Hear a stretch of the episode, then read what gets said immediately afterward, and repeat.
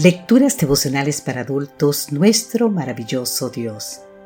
Cortesía del Departamento de Comunicaciones de la Iglesia Tentista del Séptimo Día Gascue en Santo Domingo, capital de la República Dominicana. En la voz de Sarat Arias. Hoy, 8 de agosto, el mayor de los milagros. Primera de Corintios capítulo 6, los versículos 9 al 11 nos dicen, ¿No saben que los malvados no heredarán el reino de Dios? No se dejen engañar, ni los fornicarios, ni los idólatras, ni los adúlteros, ni los sodomitas, ni los pervertidos sexuales, ni los ladrones, ni los avaros, ni los borrachos, ni los calumniadores, ni los estafadores heredarán el reino de Dios. Y eso eran algunos de ustedes. Nuestro texto de hoy no pareciera ser muy apropiado para comenzar el día.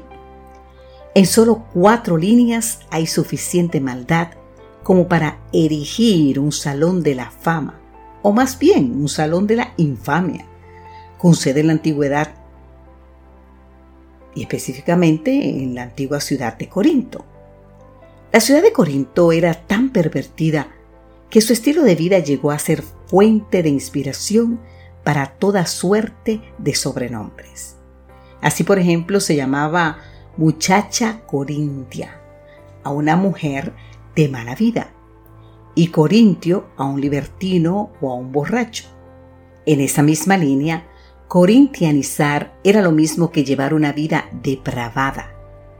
Su grado de perversión llegó a tal extremo que unas mil prostitutas ejercían su oficio en el templo dedicado a la diosa Afrodita. Esas sacerdotisas atraían a millares de turistas, con lo cual aumentaba la riqueza de la ciudad y además su grado de corrupción. Pero entonces ocurrió lo increíble. A la libertina Corinto llegó el apóstol Pablo y durante unos 18 meses se entrega por entero a la predicación de la palabra, testificando que Jesús era el Cristo. Te invito a leer en el libro de Hechos capítulo 18. Ahora bien, ¿cuál fue el resultado de sus esfuerzos? Dice la escritura que muchos de los corintios al oír creían y eran bautizados. Al final se estableció una iglesia cristiana en el mismo trono de la depravación moral.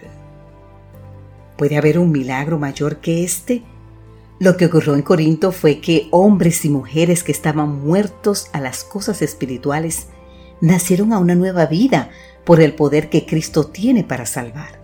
En otras palabras, cuando abundó el pecado, sobreabundó la gracia de Dios.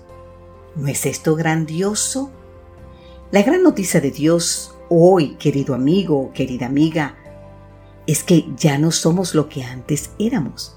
¿Por qué?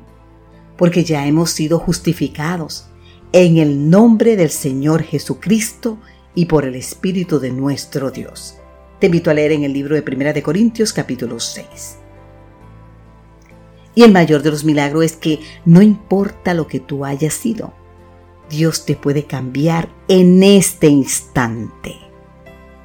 Segunda de Corintios capítulo 5 versículo 17 nos dice, de modo que si alguno está en Cristo, nueva criatura es. Las cosas viejas pasaron, todas son hechas nuevas. Alabado sea nuestro Dios. Gracias Señor Jesús, porque hoy no solo soy lo que era. El pasado ha quedado atrás. Tu sangre me ha perdonado. Mi nueva vida es una realidad. Que Dios hoy te bendiga en gran manera, cualesquiera sea tu circunstancia. Amén.